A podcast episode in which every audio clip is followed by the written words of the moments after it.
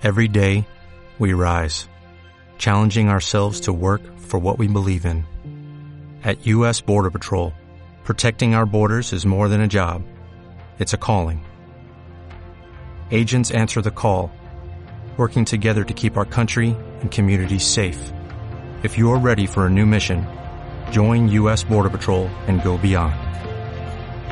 Learn more at cbp.gov/careers. Hola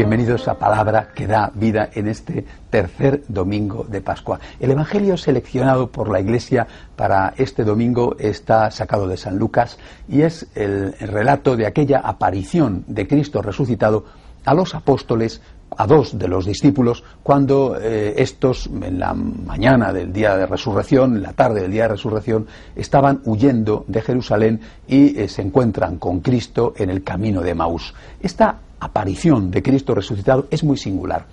Es una aparición a dos discípulos que han perdido la fe, pero que mantienen la caridad. No tienen fe, porque incluso en la conversación con Cristo resucitado, eh, eh, pues eh, le hacen ver a Cristo que saben que las mujeres le han visto resucitado, pero que no se lo creen. han oído ya lo de la resurrección y sin embargo no se lo creen. A pesar de que no tienen fe, tienen caridad. Van juntos, se quieren. Por eso es una aparición que recuerda mucho aquellas palabras del Señor en el Evangelio, recogidas en el Evangelio de San Mateo, donde dice, donde dos o tres están unidos en mi nombre, yo estoy en medio de ellos. Cristo resucitado se hace presente donde dos o tres están unidos en su nombre. Es decir, Cristo resucitado se hace presente donde hay unidad, donde hay amor. Y esta es la lección de esta semana. ¿Tú quieres vivir con Cristo? ¿Quieres vivir con Cristo resucitado? Mantén la unidad. Haz todo lo posible para que haya unidad allá donde tú estés, en tu centro de trabajo, en tu familia, por supuesto, en tu país, en el grupo en el cual tú te muevas, porque la unidad es el requisito, la materia prima que Dios requiere para hacerse presente en medio de los hombres. Es decir, cuando hay unidad, el Señor puede estar presente y cuando no hay unidad, Cristo no está. Donde hay unidad y amor, decimos, allí está Dios. Y esto tiene una importantísima lección moral. ¿Eres consciente de que cuando rompes la unidad o permites que se rompa, es como si estuvieras cogiendo a Cristo y le estuvieras poniendo en la calle? ¿Es como si le estuvieras expulsando de tu familia? Claro, podrás decir es que muchas veces eh, para que haya unidad tengo que transigir y tengo que transigir por todo. Hombre, yo creo que por todo en esta vida no hay que transigir, porque no hay que transigir en aquellas cosas que son pecado, ¿verdad? Pero hay muchísimas cosas que en realidad no son tan importantes. Y nosotros hacemos verdaderos motivos de división, de escándalo, de problema, ¿eh? por cosas que no son esenciales y que son muy secundarias y que se pueden hacer de una manera o de otra, pero tiene que ser de la forma que a nosotros nos parece. Y si no se hace como a nosotros nos parece, entonces decidimos que las cosas no se hacen. Creo que el, el Evangelio y el ejemplo de Jesús que se aparece en medio de los discípulos es un ejemplo que nos tiene que servir para valorar la unidad y para pagar el precio de la unidad. Mm, mm, les dije a ustedes hace unas cuantas semanas, hablando hace ya tiempo de la Sagrada Familia, que si no se pagaba el precio de la familia, se pagaba el precio de no tener familia.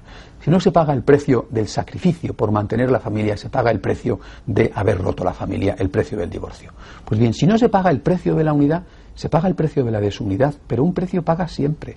Si no pagas el precio de aprender a ceder, repito, no en todo, no en las cosas fundamentales, no en las cosas esenciales, pero sí en la inmensa mayoría de las cosas que son secundarias. Si no aprendes a ceder, a convivir, a aceptar que el otro es distinto de ti, a no pretender que el otro piense como tú y sea como tú, porque no es como tú ni tiene por qué serlo, si no aprendes a convivir y a respetar, pues pagarás el precio de no convivir y de no respetar. O se está con Cristo resucitado presente, donde dos o tres están unidos en su nombre, o se pierde la presencia de Cristo y entonces lo que se encuentra es la soledad y es precisamente lo contrario, es decir, la presencia del enemigo. Que Dios nos ayude a mantener la unidad por encima de todo. Hasta la semana que viene, si Dios quiere.